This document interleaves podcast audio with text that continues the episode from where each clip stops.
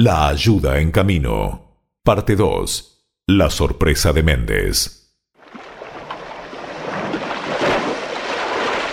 Rufián, levántate los calzones y guárdate esa cosa. Os juro que te la cortaré y te la colgaré del cuello, como el collar de perlas que tanto ansías, carroña del infierno. Así fue como ocurrió, Excelencia. Sí, Tatarendi, recuerdo ese día. Estuve allí. Excelencia, yo observé cómo ese hombre salvó la vida de la mujer y del pequeño niño y fue al auxilio de aquel pobre nativo que, enloquecido, lastimó sus muñecas y manos para librarse de las ataduras. Yo fui testigo de cómo usted, Excelencia, cortó sus ligaduras y alzándolo lo llevó al lado de sus seres amados. Sacó su capa, la cortó en dos pedazos y tapó la desnudez de la mujer mirándola con ojos de compasión y ternura.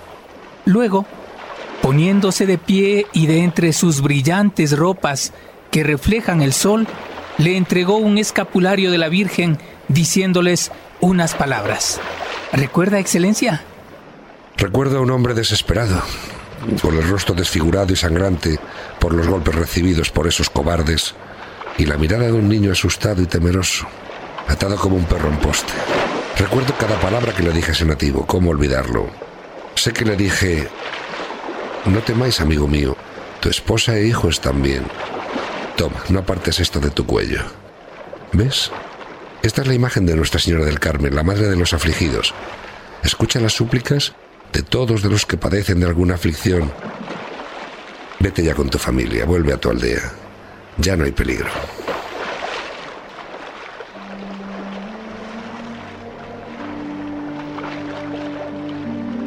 Al terminar Méndez de recordar aquel acontecimiento, Tatarendi, acercándose al sevillano, quita de su cuello una pequeña bolsa que, abriéndola, deja asomar un escapulario de Nuestra Señora, gastado y maltrecho. Méndez, al verlo, se paraliza. Levanta sus ojos que se clavan en los de Tatarendi, sin poder pronunciar ninguna palabra. El nativo le dice, Excelencia, ¿no es este el escapulario que entregaste a aquel pobre hombre esta tarde?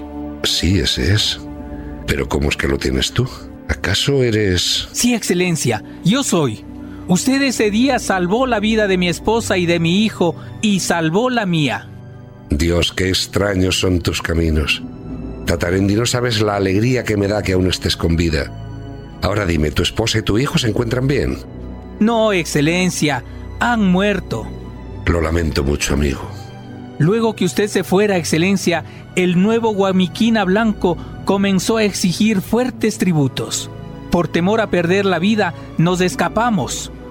Luego de semanas de estar deambulando sin rumbo, extenuada por la fatiga y por el hambre, mi pobre Panambí cayó enferma. Todos los medios que empleé para salvarle fueron inútiles. Antes que ella sucumbió nuestro hijo y esto agravó su enfermedad. Al verla próxima a exhalar su último suspiro, quise quitar mi vida, pero Panambí, con débil voz, entregándome el escapulario, me dijo que no debía morir, que aún tenía una deuda de gratitud con el hombre pálido de mirada buena, largos cabellos blancos y abundante pelo en su rostro. Me pidió que lo buscara y le entregara mi vida a su servicio. Luego de decir eso, Panambí falleció. Desde entonces yo no he hecho otra cosa más que buscarlo a usted, Excelencia, y ponerme a su servicio hasta que la muerte me llame al lado de Panambí. Amigo, no sabes cómo me duele aquí en mi pecho la desgracia que hemos traído a tu pueblo. Lamento la pérdida de tu esposa y de tu pequeño hijo. ¿Sabes, Tatarendi?